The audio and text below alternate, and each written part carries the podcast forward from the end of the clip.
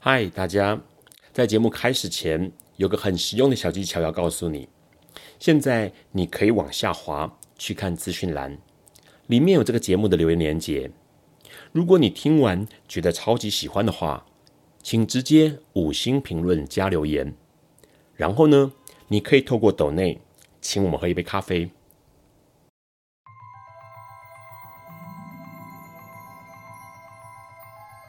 This is flaw. Alice is loss。尼采说：“没有事实，只有诠释。”幸好在本瓜的世界里，问题永远比答案重要。今晚，让我们一起。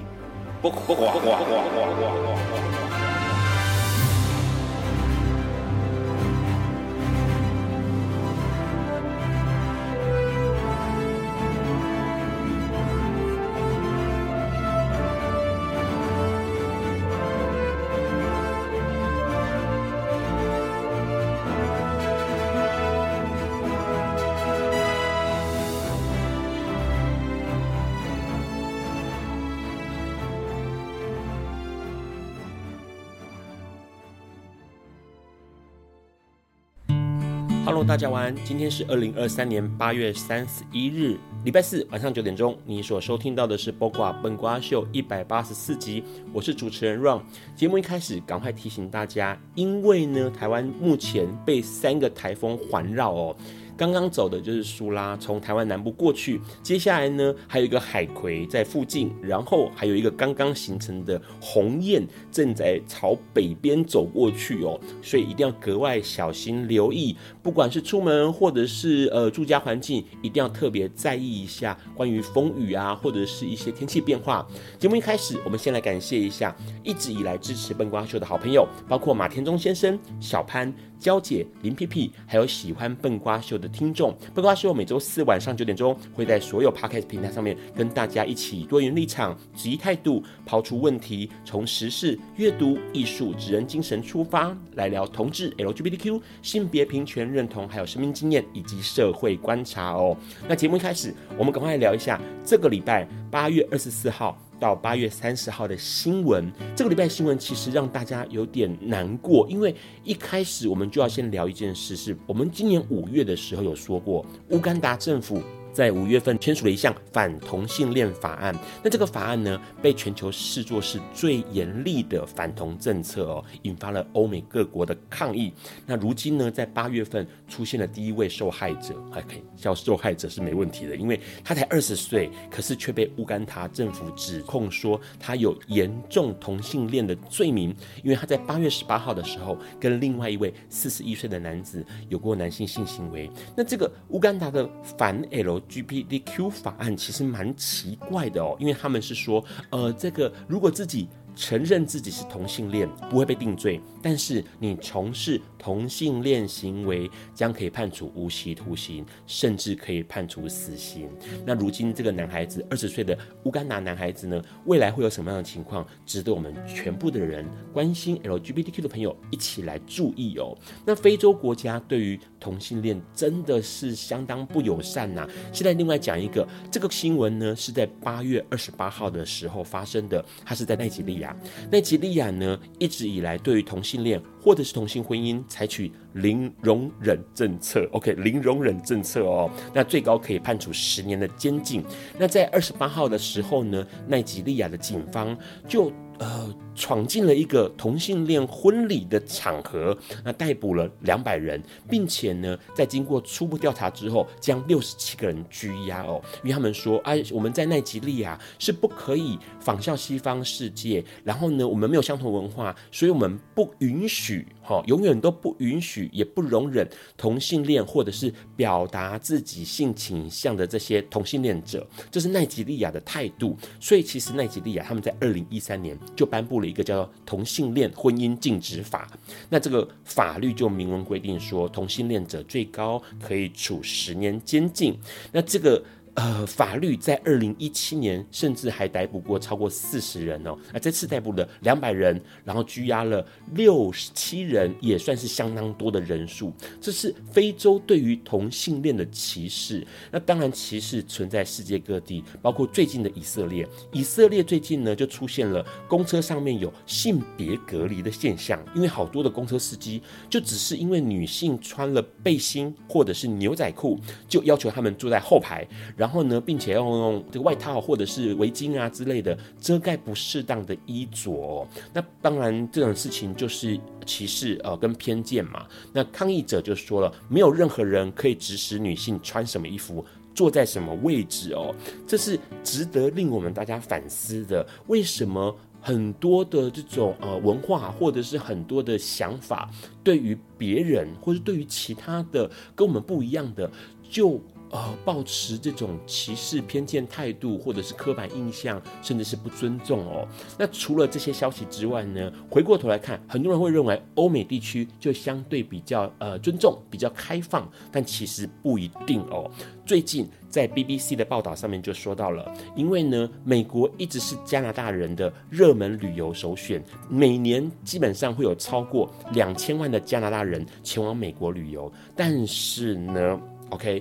最近的加拿大、美国旅游网页上面就写明了，哎，要格外注意一下哦，因为去年美国反 LGBTQ 的抗议活动比起二零一七年要增加三十倍，并且限制 LGBTQ 权利的法律行动也在增加，所以加拿大政府就跟大家讲说，要去美国。呃，旅游的 LGBTQ 朋友一定要格外留意哦。不管是你是同性恋，或者双性恋，或者是跨性别者，或者是酷儿，或者是异性恋，或者是双性人等等的跨性别朋友们，一定要小心，因为美国每个州法律不太一样。那这个不太一样，极有可能让你在旅游的过程当中受到歧视，或者是。也许受到伤害哦，这是加拿大政府特别要提醒大家，一定要小心去美国的状况。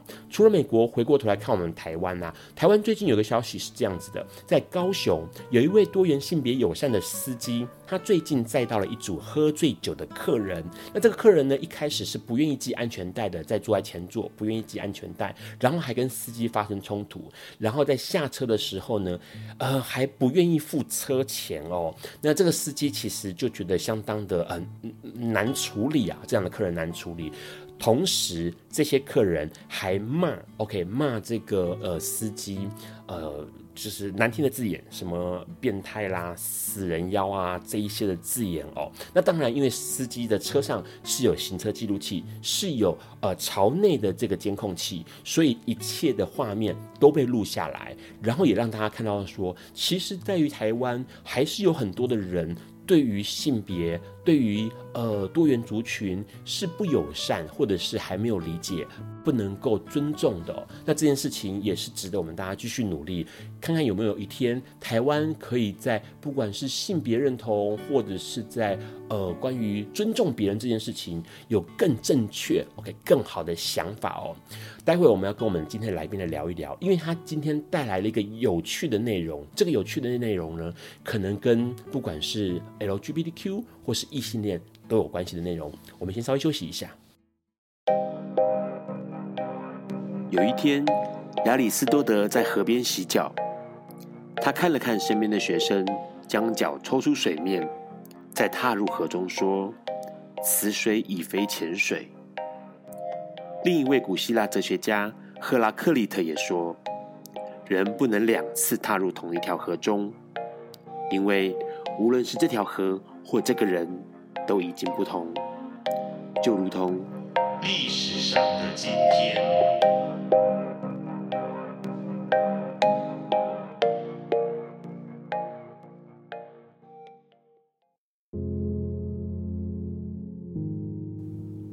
今天是二零二三年八月三十一日，二十六年前的今天，也就是一九九七年的八月三十一日，戴安娜王妃过世了。由于他是英国王室成员，也是二十世纪末最受瞩目的名人，他的离世在当时为全球带来极大的震撼。戴安娜王妃的全名是戴安娜·法兰西斯·斯宾塞女勋爵，成为英王查尔斯三世的第一任妻子后，称呼改为威尔斯王妃戴安娜，社会大众则称呼她为戴安娜王妃。或简称戴妃。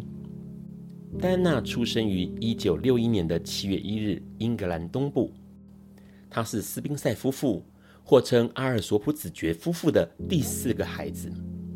他们斯宾塞家族与英国王室一直有着密切的联系。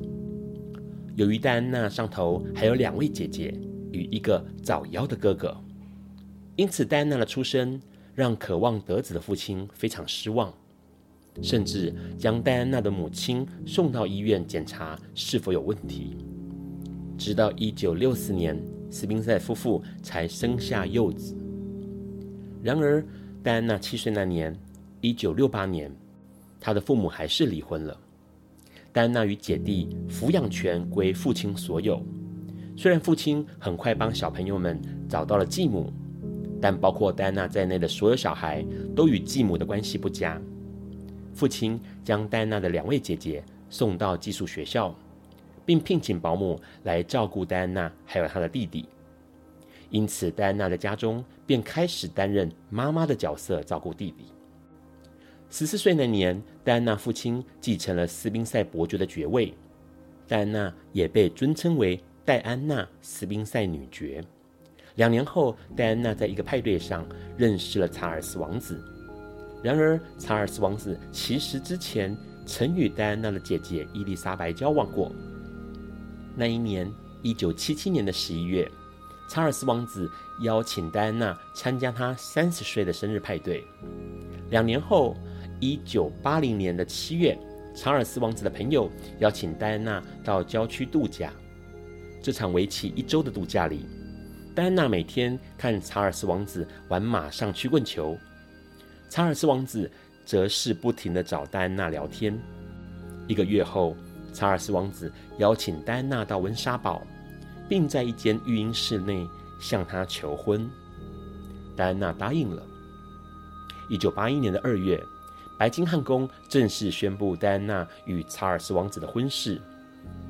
那年七月二十九日，查尔斯和年仅二十岁的戴安娜，他们的世纪婚礼在圣保罗座堂举行，共有两千六百五十位嘉宾被邀请，而且有十亿人收看电视直播。戴安娜在婚后获得了威尔斯王妃殿下的头衔，她成为英国王室的明星。她的打扮、衣着，甚至言行举止，都成为英国女性模仿的对象，当然也吸引新闻媒体贴身追访。由于受不了巨大压力，戴安娜经常传出和王室家人不和的消息，而查尔斯和旧情人卡蜜拉·鲍尔斯藕断丝连，也让戴安娜的婚姻在短短十五年后的。一九九六年八月二十六日结束，戴安娜获准保留威尔斯王妃头衔，但移除殿下的尊称。隔年，戴安娜在纽约度假时认识了埃及富豪多迪法耶兹，两人的关系立刻被英国媒体曝光，并成为狗仔队追逐的焦点。一九九七年的八月三十号晚上，戴安娜和男友在法国巴黎。阿尔玛隧道中遇到了狗仔队尾随，坐车失控越过行车道，撞上了灯柱和石墙。戴安娜和多迪两人在车祸中死亡。这场车祸在全球引起了极大震撼。最主要的原因是，事发当时在场的狗仔队竟然在车祸后只顾着拍摄车祸现场照片，并未及时协助抢救。同时，狗仔队与媒体新闻操守的问题，也在事件后成为全球讨论的焦点。戴安娜一直是世界名人。一九九九年，《时代》杂志将他评选为二十世纪一百位最重要人物。二零零二年，戴安娜在 BBC 的调查中名列为最伟大一百名英国人的第三名，比起其他王室成员都要高。美国总统克林顿曾提过，在一九八七年，当许多人还认为艾滋病可以透过轻微接触就能传染的年代里，戴安娜王妃坐在一位艾滋感染者床边，握住他的手，告诉全世界：艾滋病感染者需要的不是隔离，而是热心和关爱。生前缺乏安全感的戴安娜死后，最亲密的弟弟斯宾塞伯爵按照自己的梦境，将姐姐安置在一个人工湖的小岛上。所有来采访的媒体都必须止步于这个岛的岸边，只能远远看到湖中心的一片绿影。这座只有家人可以登陆的小岛，戴安娜在那里获得她一生所渴求的安全感。还有宁静。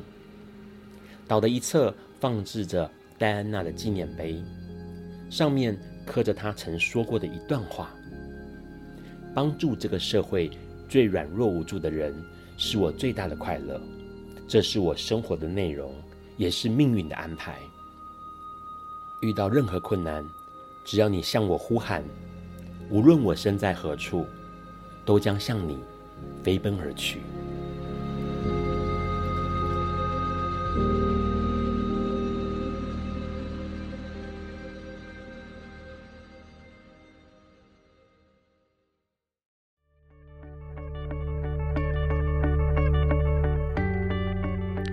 天是昨天的明天，是明天的昨天。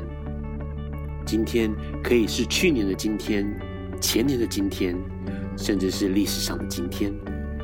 但今天不会重来。你今天过得如何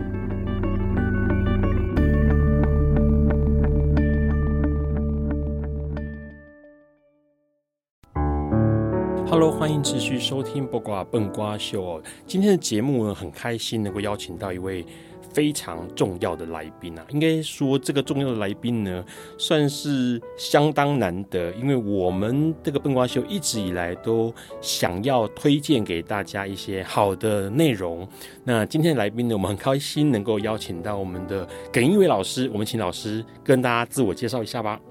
大家好，我是耿一伟，我是魏武营的戏剧顾问。好，耿老师哦，我们先来问一下，最近有什么新闻是耿老师特别有感触，或是特别有想法的新闻。嗯，我想最近的新闻里面，大概就是车祸的新闻吧，就是每天都是很多车祸行人的新闻。然后，因为我也才刚从德国回来，这样是那也有很多很有趣的对照吧。比如说，我想要说，在德国那个车子会怕撞到人，OK，所以车子看到人的时候都会很害怕。是都会停下来，但是在柏林脚踏车很多，脚踏车都不会让人。对，他如果看到你在脚踏车道，他还会骂你。所以德国是一个呃，人有优先走路权，然后汽车跟脚踏车大家各行其道。哎，没有，应该这样讲，也也那里也不是天堂了，好不好？但是车子比较危险的东西，他们会意识到这个很严重。OK，所以他们有很多，哎，第一个是他们很很很多人都骑脚踏车。OK，嗯，特别在柏林。然后他们还有那个小的那个什么折那个滑板车哦，电动的。然后那个是有点像我们的那个，就是 U bike，是就你可以随便住，然后你就也是骑着那在城市跑。所以有很多人都在骑那个骑脚踏车。那这当然背后原因是因为环保，是就他们觉得环保啊。我去到了那一天的第一天很好玩，是我们那个地陪跟我说，就是刚好前一天有大游行，是因为有路权的问题。因为本来都政府都鼓励大家要环保嘛，啊，骑脚踏车嘛，对不对？对。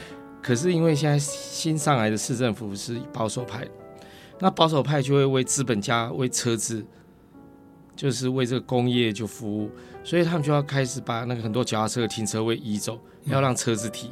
嗯。那车子没有停车位呢？那些骑脚踏车族的人势力也很庞大，他们就出来抗议，就是这样。问一下老师，这个在呃。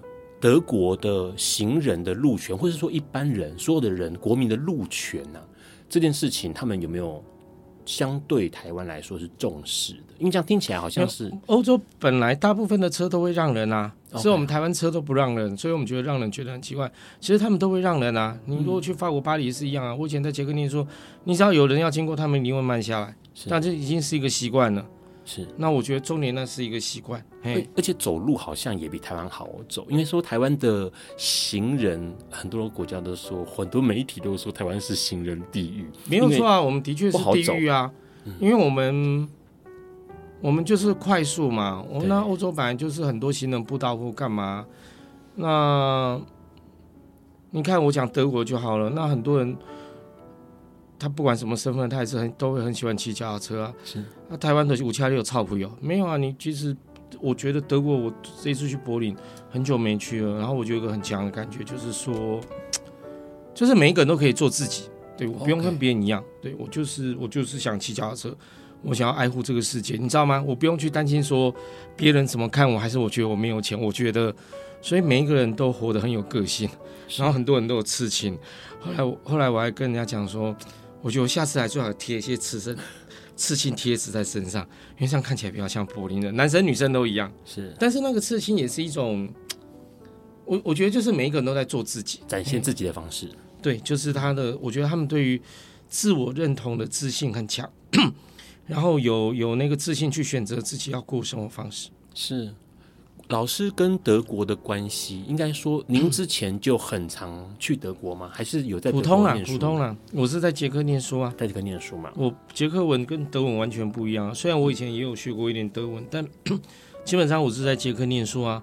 我常讲一个笑话嘛，我阿妈，人家如果问我跟说，哎、欸，你跟因为去去多位这样，我不在台湾，我妈拢讲一去一去德国。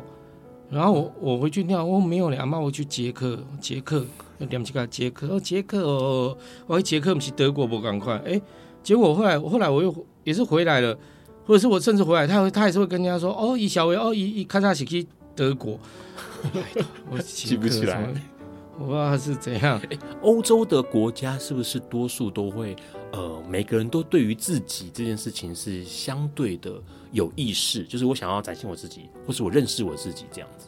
在欧洲，我觉得每一个国家不太一样，我也不我也不敢这样讲。但是我觉得德国，我对德国这一点是感受特别强烈。嗯，我觉得法国又有点不太一样。我觉得法国有那种就是几百年的帝国，有阶级啊。是，我觉得德国的阶级感会，我觉得相对会稍微比较低一点。OK，对，就是这样。那我觉得德国人。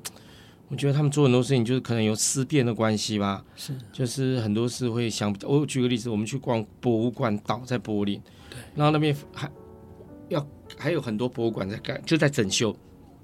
那是一个很有名的岛，在市中心，那个河里面，那个岛里面全部都是都是旧建筑，都是大型的那种博物馆型建筑，已经有的在整修。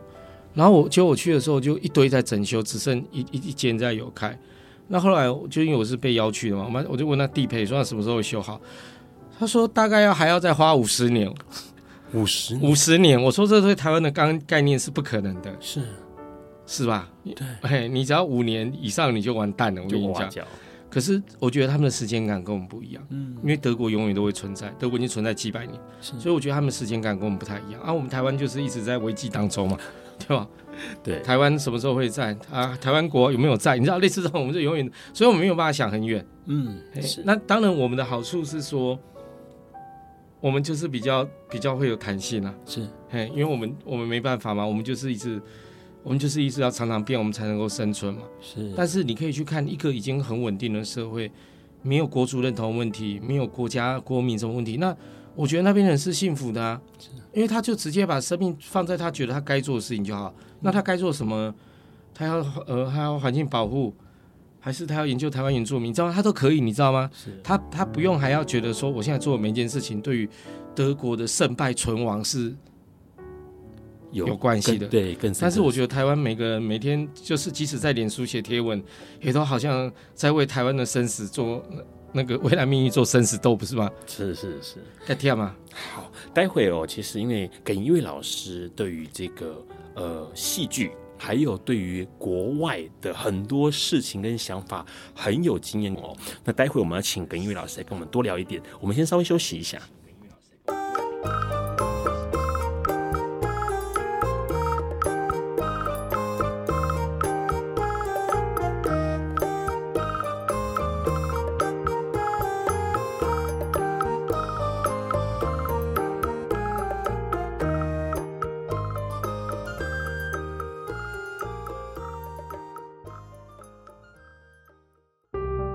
Hello，欢迎持续收听八卦笨瓜秀哦。今天我们很开心，也很荣幸能够邀请到今天的来宾，因为今天来宾他这个有个头衔，OK，这个头衔是二零二三年新科歌德奖得主哦。他不仅是台湾剧作的评论家，也是资深的策展人，同时现在也是魏武营的戏剧顾问耿一伟耿老师。哎，我们掌声欢迎一下耿耿老师哦。老师先打个招呼吧。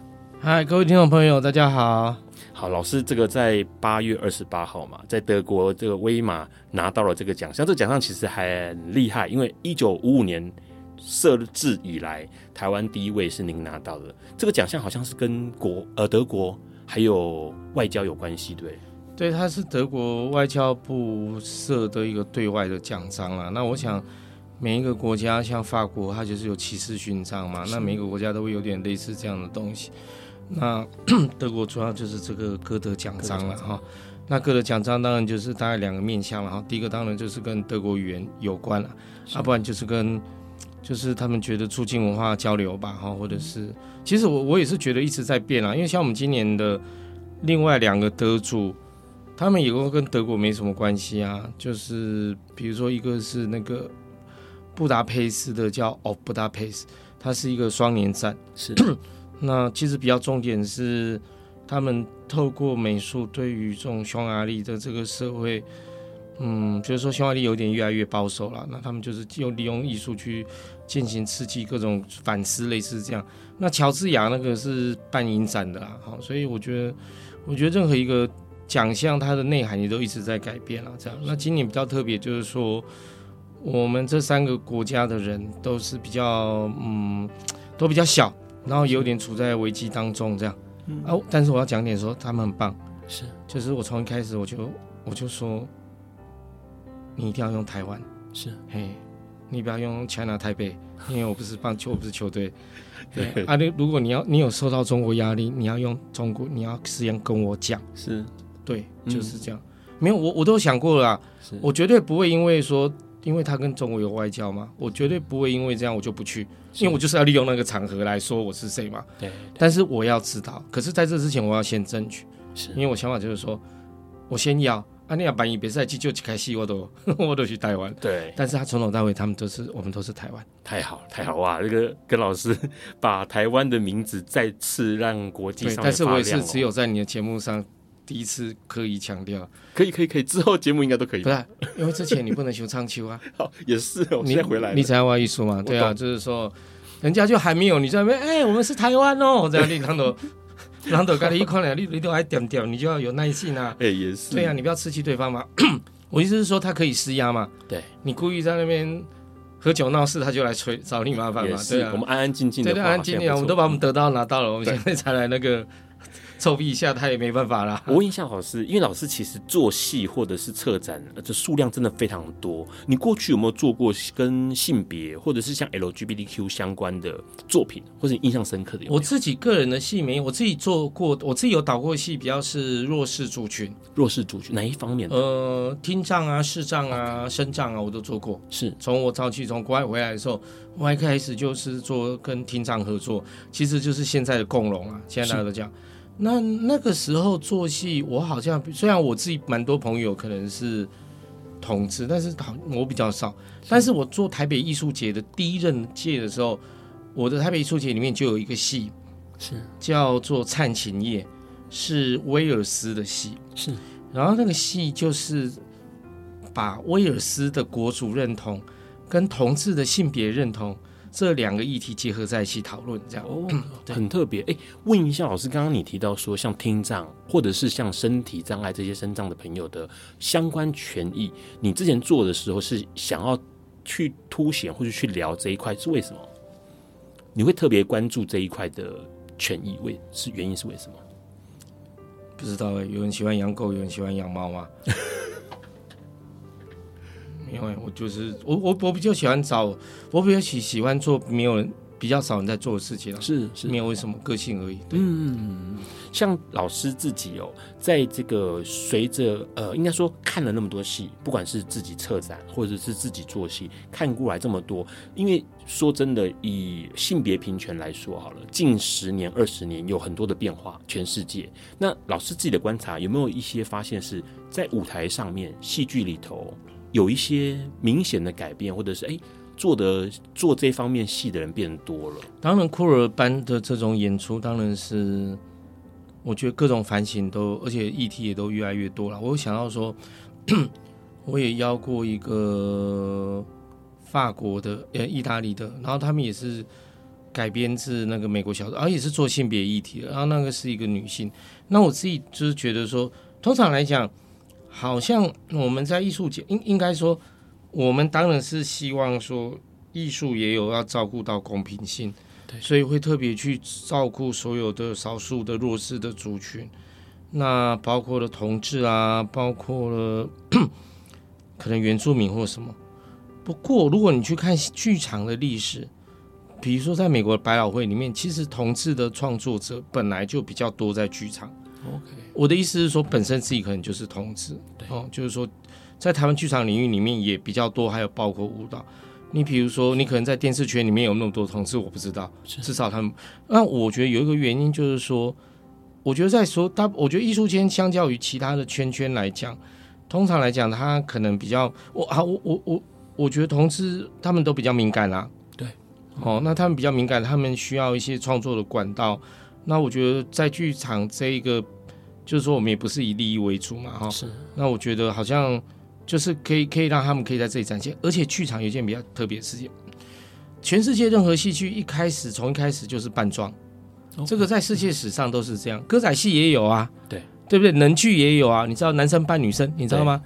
哈，然后那个早期的那个莎士比亚就全部是男生在扮女生啊，对，他其实写实这种男生扮男生、女生扮女生，其实是后很晚才出现。就是那个性别的跨度或流动是在戏剧里头很。对对对，在剧场里面本来就是很常发生。嗯，嘿，台湾歌仔戏也是这样啊，就是，呃，以前也都是我我记得都是诶男生嘛，然后后来才有女生嘛。对，哎啊也也都是这种跨性别表演，其实在剧场里面本来就是一个很常见形象。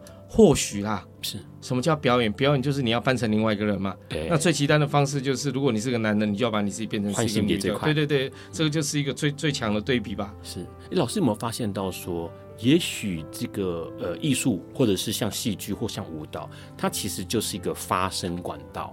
那相较于 LGBT，就是同志族群们，可能有更多想法想要讲出来，在早年不能讲出来的时候，也许他们可以透过。表演，透过演戏，透过舞蹈这种方式来传达自己想要说的话。而且这里面除了有扮演之外，当然就是说，呃，好吧，比如说戏剧跟文学小说不一样，是那小说有识字率的问题，你知道，它有一个印刷品。那戏剧基本上就是语言嘛，就是说，即使你不识字，你你必须去想象那种以前古代的状况，就大部分都不识字，那他还是可以用这样的方式。然后再就是说，他。它比较情感啦，嗯，那它也可以结合歌曲嘛，所以它比较容易打动人。那你当然也可以从社会学、从哲学的角度，你也可以像西蒙蒂波娃那种第二性啊。但是问题就是说，文学跟艺术至少有一个部分共同，就是说它是从角色、从人的命运里面去谈这些东西。这样了解。像这一次哦，耿老师要带来一出戏，这出戏叫《暴力的历史》。那这个戏呢，他也讨论到了关于性别，讨论到了人权，讨论到 LGBTQ 议题。这个戏老师自己觉得，它跟过往你所听闻或看到的这种跟性别或同志有关的戏，最大的不一样的点在哪里？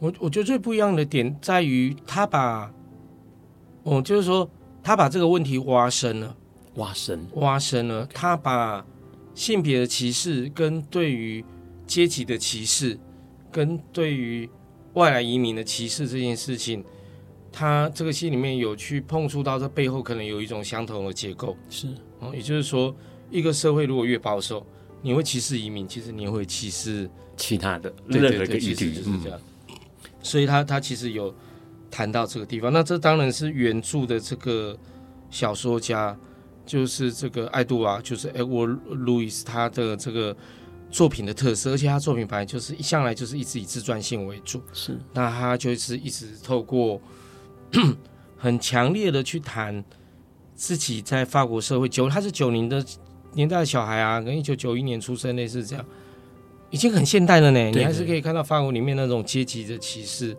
特别是因为他家很穷。Okay. 他早期是类似你你我做比喻啊，那不是这样，可能以前就是什么九份啊，什么矿工的小孩这样。那我我我觉得他这他他在他的作品里面有很深，透过他在他自己的家庭里面就已经继承了这一种，就是这种社会学，就是布迪厄讲那种惯习的复制。是，哎，比如说他爸是工人，那他们那边村里面的人。其实国中毕业就要去当工人了，哎，他们而且他们也没有觉得念书很棒，他们觉得那都是城里面的。然后这种对于男性气质的这种要求会复制，对，然后会复制到下一代。那他一直在，因为他后来他是一个同志嘛，是，所以他小说里面或他在这个戏里面，其实也一直在谈说，那如何去抵抗这种复制，抵抗这种呃对于性别认同或者是性别刻板的复制。没有，这背后是惯习，就是没有自觉。嗯、对，哦，就是说，比如说，我们社会变得对于，呃，性别同志，我们会更尊重，因为我们有自觉嘛。是，没有自觉的人，然后前阵子不知道有个国民党的议员，然后他在宜兰是不是？然后有个女的消防队队员，然后就说，哎，男生他们男队员去，好像给他性骚扰，然后，因为他在里面洗澡，然后那个人就说，啊，你底下洗身躯。阿里蒙博关，阿里都是标起力五倍后安娜，你知道吗？这个就叫没有自觉嘛。是是，他他他电视上讲，他都完全没有意识到自己讲这话可能是有问题。OK，这个也是跟可能是跟整个社会这个脉络。那很多性别歧视也是这样啊。嗯，我跟你讲，重点不是他有在歧视，好不好？对，重点是他根本没有意识到这个是歧视。嗯、对。对这是才是大问题。这个大问题其实算是也非跟个人无关，它可能跟更多的历史、更多的呃背后的养成有关系。我们待会请跟老师跟我们聊一下《暴力的历史》这一个戏，它的内容到底在讲什么？那为什么魏无影想要跟台湾观众来推荐这个戏？然后这个戏改编是自传小说，那它的风格是怎么样？我们待会请跟老师跟我们多聊一点。我们先休息一下。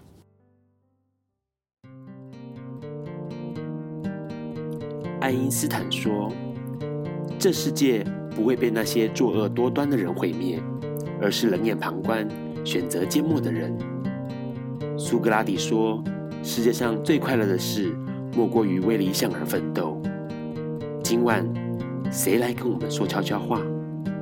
明明人人悄悄话。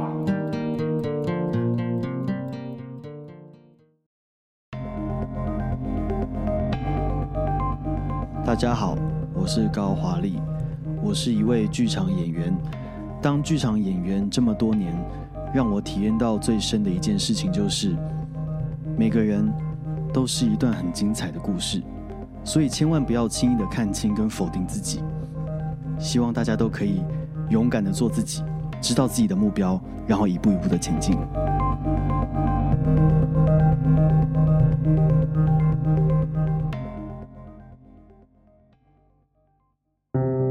Hello，欢迎持续收听《八卦笨瓜秀》。哦刚刚我们先跟跟老师聊了一下，对于他的这个想法，关于性别，关于 LGBTQ。OK，那现在呢，跟老师来跟我们介绍一下这一出魏武营的戏。这出魏武营的戏其实还蛮可怕的哦。对于 Ron 来说，它是一个很残酷的戏，对不对？跟老师先聊一下这个戏的内容好了。其实这戏说很残酷也不会啦，这个就是一个。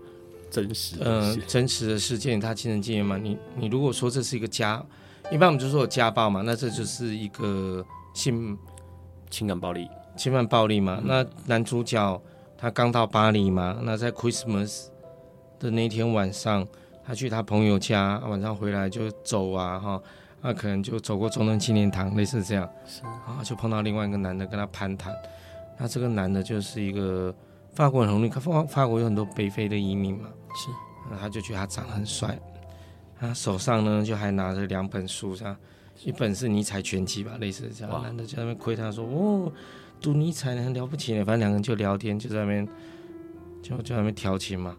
哎，然后就走走走走到他家门口，然后本来那男生就不想让他上去，这样，反正最后还是要让他上去。然后反正两个人就是看人对眼，然后他们就发生了一夜情。本来只是一件这么单纯的事情而已。问题是这个男生后来去洗澡，出来的时候发现他手机不见，他就问这个男的说：“是不是你把我手机拿走？”他说。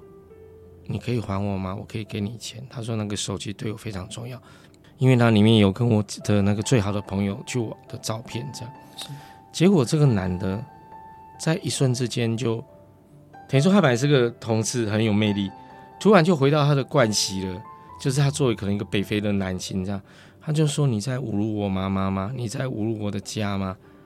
你你你觉得我偷窃吗？”他就开始打他骂他，说：“你这个。”你这臭同事啊！你这死娘们啊！然后这样的，然后甚至还强暴他。是，然后，可是有时候这男的也会那种，就突然又会好像又回到他自己啊，不好意思，不好意思，我不应该这样打你，这样就类似这样。总总而言之，这男最后还要把枪拿出来，哦，都就是他让他觉得自己生命受到威胁。是。那后来事件结束以后，当然他是没有被杀掉，但是也被打得蛮惨。然后他就跟他的朋友讲，他朋友都跟他说：“你一定要去报警。”是。就他去报警的时候，医生就问说：“哎，那发生了什么事？”他说：“哦，没有，我昨天晚上在那个那个自由广场碰到一个男的，然后我跟他回家。他警察说：‘啊，什么？哦，你跟一个男的回家，你知道吗？’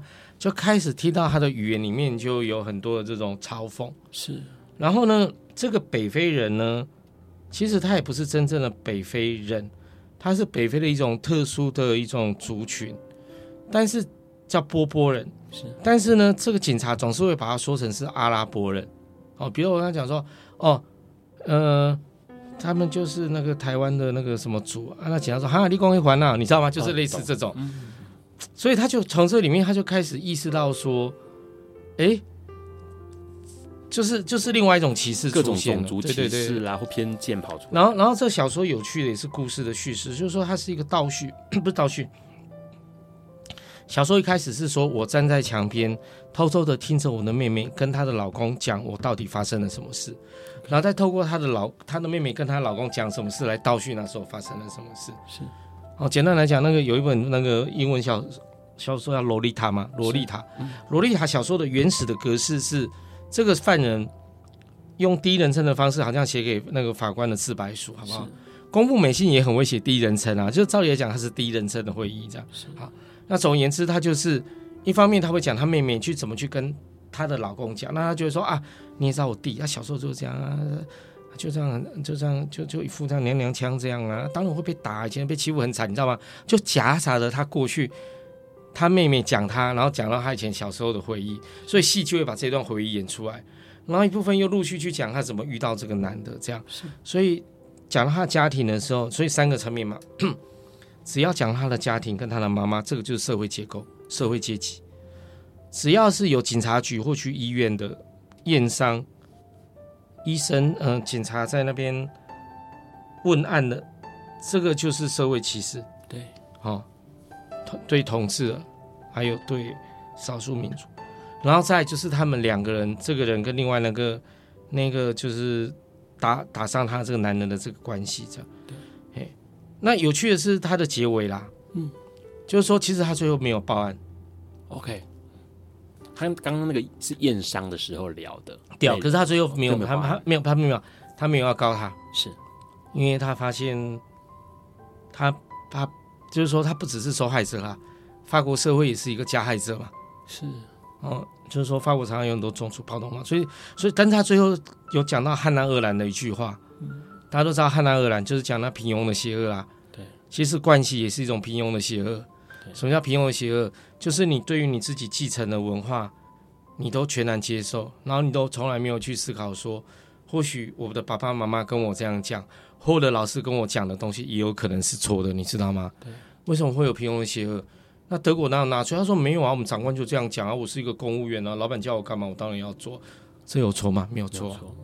可是，可能如果每个人都这样想，然后你都从来不会去意识到说，你有没有看到他已经很惨了？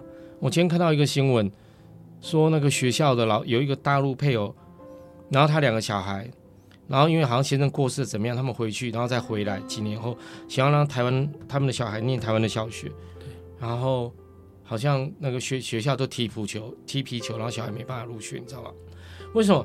因为学校就是照规定办事而已嘛。是，他没有想到说他们孤儿寡女的，哎，他们没有，他们没有，他们没有权利追求更好的生活嘛。对，不对？所以你如果完全都照这样规则来的话，那他们就很惨啊，是不是？可是我们台湾也是一个移民社会啊，这个现在就是德国人在讲的嘛，很多国家在讲哦，你现在我们在这边住很久，对不对？你这边汉人住很久，你就歧视新移民嘛？你你现在已经是既得利益者，好不好？对对。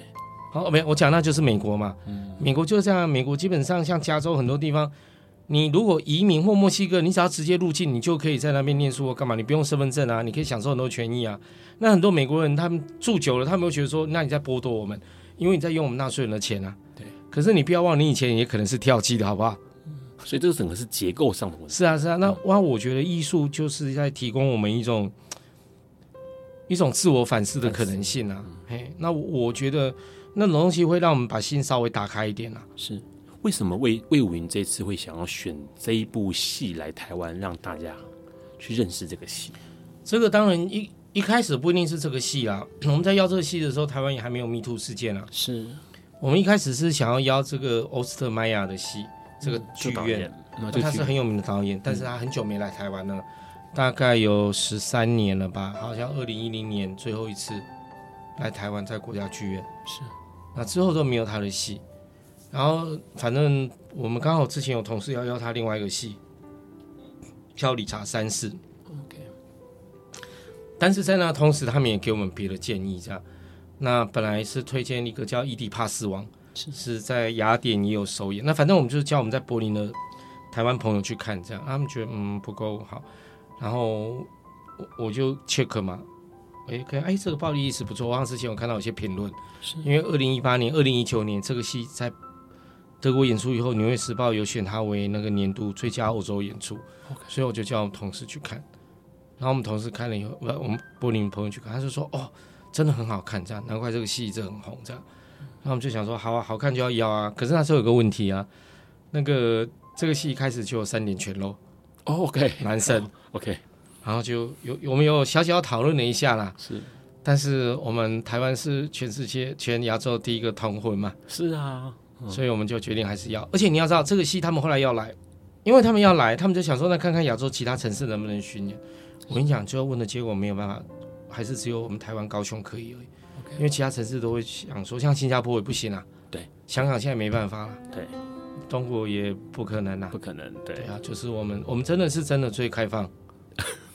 对，所以我们一定要把票房冲上来，让他他他们知道说，哎，我们很 OK，好不好？对，三点全露哪有啥，五点全露都不惊啊。因为其实台湾对于文化的包容力，还有各式各样的不管议题或是各种想象的那个接受度跟尊重的程度，都超越很多地方，尤其是亚洲地区。对对对，我我觉得对这种在艺术上啊，我觉得我觉得我觉得对这种议题的包容。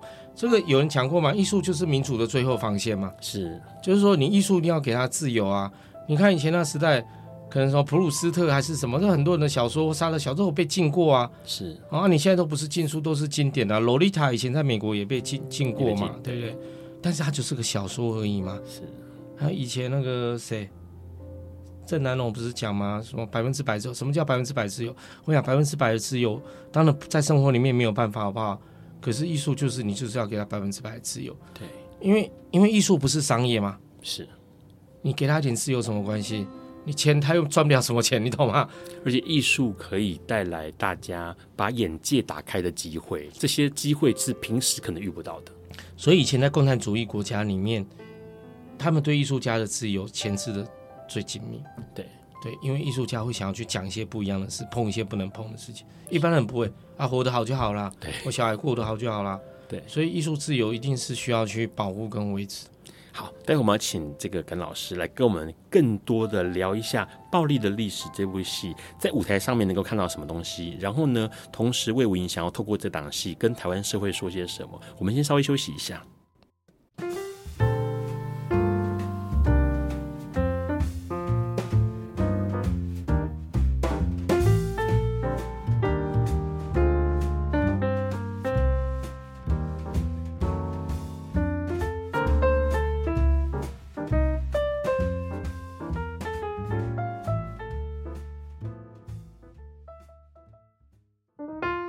迎持续收听《播告笨瓜秀》。刚刚跟老师跟我们聊到了很多，尤其是对于艺术这件事情的定义，当然还有表演呐、那重点是这次的魏武营独家的呈现了暴力历史这一个戏，在舞台上面能够看到哪些东西？我们先请跟老师跟我们聊一下吧。好，这个导演呢叫 Thomas Ostermeier，其实他在他是在德国在国际上最受欢迎的导演。那我觉得他有两个特点啊，或三个也可以这样讲。就是说，嗯，他很会在舞台上面，嗯，就是他演出很有剧场性。剧场。什么剧场性？剧场性就是说，嗯，他可以可以他可以有很多让观众发挥想象力的空间。哦，那这个意思就是说，比如说他可能拿一个棍子，但是这个棍子就好像金器哦，就是说，哎，这个棍子有时候就变成是马鞭就可以用来骑马，类似这样。哦，就他没有办法纯写实。那第二个是他的戏速度通常比较快。OK，比较像电影的节奏，节奏比较快，节奏比较快，而且有很多我们叫平行剪辑嘛，就是说，哎，故事一一下在讲，我们在这边录音，然后现在又跳到在另外一台车上，有两个人开车要来杀我们，你知道吗？是是。就是他会这样交替，所以很多现在年轻人看了会会比较习惯，是。对。然后第三个就是说，他的戏通常就是就是政治性比较强，是。就是说他希望跟社会议题跟。探索社会真实真相是什么？他他比较喜欢这个东西。这戏用到了投影跟多媒体，是戏，然后全戏只有四个角色，四个演员，但演了十几个角色。OK，嗯，哦，所以有时候你会看到同一个演员又演阿妈，演妈妈，啊，演他妈妈也很好笑。就是说，我们知道德国都有布莱希特嘛，布莱希特就说梳理效果，梳理效果意思就是说我就是要让你看到那东西是怎么做出来。对对。所以那个演妈妈，他那个男的就故意留胡子，是。然后他演妈妈的时候，他就是动作很像，但是他也没有要那胡子，他也没有遮啊，就是他就是让你看到他既是妈妈又不是妈妈。然后里面里面有一段那个，我觉得结合多媒体很厉害了，是。哦，因为那媒体不是布景而已，那媒体有点一那个影像有点是类似那种心理效果的展现。OK，嗯，那有时候也有在观众面前结合，比如说。他在旁边会加一台，其实现在都用手机啊，就即时投影。对。然后呢，有一段是他的妹妹在讲他，是讲男主角，他就在观众面前抽烟。可是实际上呢，他他有拿拿烟，但是他没有真的点着。是。然后他站在观坐在观众面前，所以不可能有摄影机拍他。可是后面的一幕却是有一只手跟他的手动作是一样。比如说他他就会把手放到前面，其实是空气嘛，他就点烟。可是上面荧荧幕却是手把烟点在烟灰缸，为什么？因为后面另外一个男的会真的点了一根烟，然后呢，那摄影机在拍他的手，然后他会看前面那个女的动作，是。那女的如果手往前，他就手往前，然后旁边那台摄影机就会拍，所以你就会看到同步这样。是。所以就有很多很有趣的这种巧思，而且中间还有四段，他们演员会从角色进入舞者，还有跳舞的。OK，嗯，听起来在这个舞台上面可以看到很多，不管是技术上的调度，或者是这种走位，或者是关于演员如何呈现出写实面、心理层面，或是意识流的这种，对，没有错，穿插嘛，没有错，没有错。OK，而且而且他同样都是第一人称、第三人称在变化。其实德国很喜欢用麦克风，对，就是一开始他就走到麦克风面前，跟大家讲他发生了什么事情。是，那嗯。我觉得也是某一种很紧凑的戏曲百科全书吧。我想，联宁广场剧院、欧斯特迈亚戏在德国柏林的剧院里面最特别，就是说很多剧院都是老人在看戏。是哦，好像说你起码一跨京戏，你都看讲，跨那个年纪大的比较多啊。对，但是欧欧斯特迈亚戏都是年轻的，年轻高中生。是跟他的手法有关系，跟他的手法有关系。OK，因为他在 一九九九年那时候，他刚他就写过一篇文章，叫《戏剧在加速的年代》。他的意思就是说，我是一个新时代的导演，我这个时代的人都在看电视长大，我们的戏就是习惯很快，你知道吗？是，因为我们看到东西就是很快，所以他觉得说，现在剧场也要这么快。OK，好啊，所以其实他的戏不见得说舞台是电影，但是那个叙事的节奏真的是比较像电影。是。就是观众看了会比较习惯。嗯，现在好像欧洲的很多呃厉害的导演都习惯用这种方式，就是我加速每一个人在观看过程当中不要停顿太久，然后让整个的故事内容是紧凑的。嗯，没有有两派，OK，有两派，啊，不然就更慢。OK，更慢也是一个方法。是，好，简单来讲就是，要么就是那个 Christopher Nolan，嗯，哦，就诺兰，好不好？是，就蝙蝠侠啊，不然就要蔡明亮。OK，就跟你慢到一个程度，然后你也会听得懂，你也会回神。对对对对对对，就就这两种取向。好啊，在这一次的我们的奥斯特迈耶的这个。暴力的历史就是属于诺诺兰这种，诺兰的那一种，对对对对对对，对。而且它重点是，刚刚呃，跟老师也提到说，这个戏是改编自爱杜瓦的自传性小说，对对对对对。所以其实其实里面的内容，而且他自己也参与改编，对。所以其实里面内容跟原来故事都很接近。OK，嘿，那原来故事的也是很直接，但是层次变化也蛮多的，因为因为就是有他回到回忆里面嘛，对。他回忆里面在讲他跟他姐姐小时候，然后有时候又回到当下。就第一人称在那边跳来跳去嘛。是，老师觉得这个戏可以跟魏武营托这个戏可以跟台湾社会说些什么？因为这个戏其实反思性很强哎。对对对，我我觉得就是说，欧斯特迈亚的戏里面很多好，第一个文学改编好不好？对，我还是觉得说，因为剧本已经很多已经做到差不多了嘛。是，那小说文学改编，像这里面。就是，哇，我们先讲电影好了。即使在电影里面有很多文学改编，很多电影都是买既有存在的文学畅销的小说，对，再来改编成电影。那它的好处是说，电影改编的时候或许跟原来故事有点不太一样，但是我也刺激了电影的阅读嘛，呃，小说阅读。那读者再去读小说的时候，小说也带来了另外一种乐趣，不是吗？是，就是说，这我觉得这也是蛮好的。那回到剧场来讲。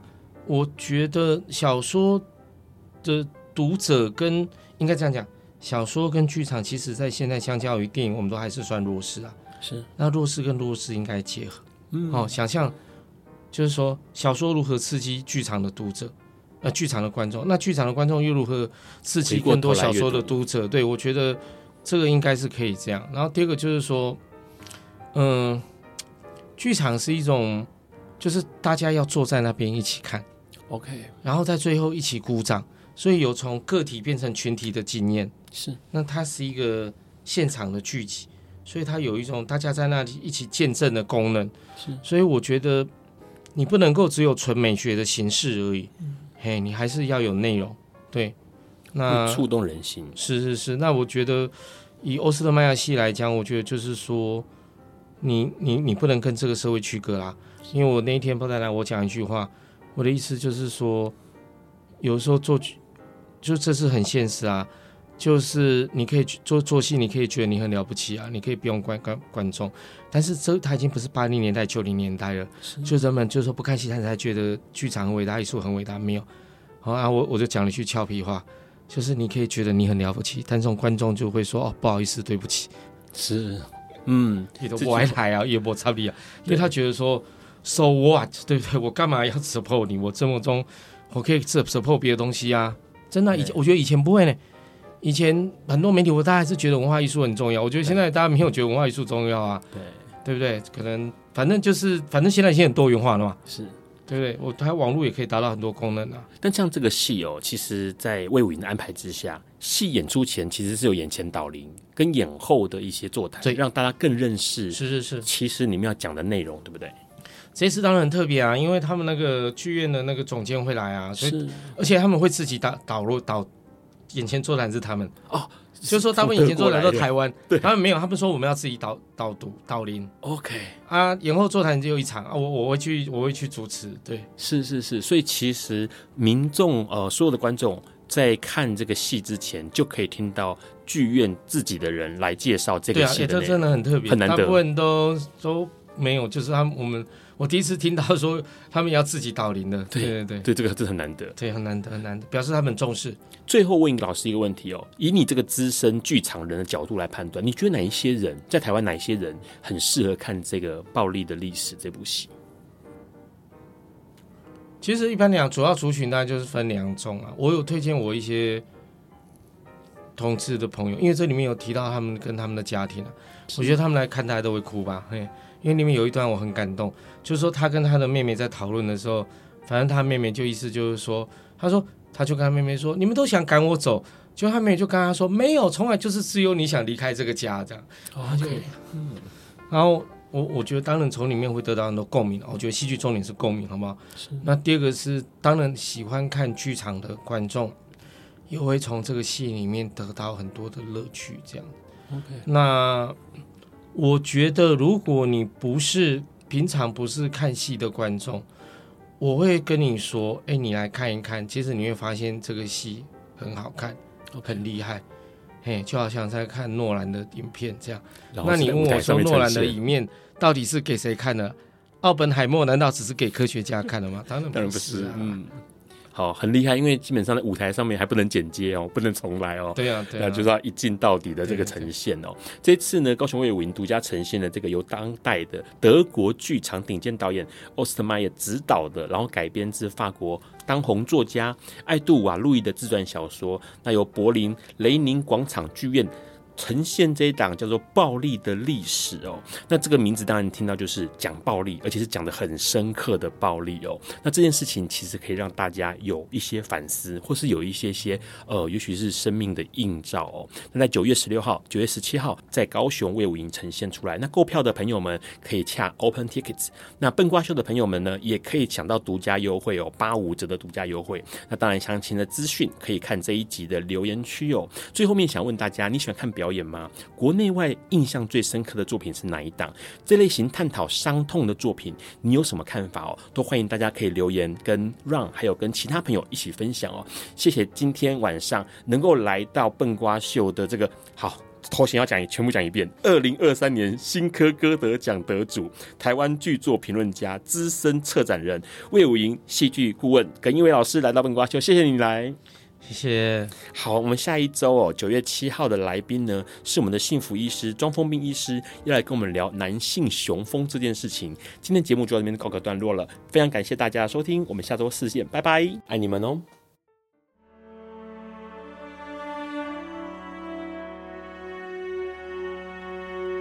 感谢收听本集节目，欢迎分享、评分、下载、收藏。并从你习惯的 Podcast 平台订阅本瓜秀。此外，你的热情抖内也是对本瓜秀的最大肯定，让本瓜秀在未来的日子里能继续陪伴大家。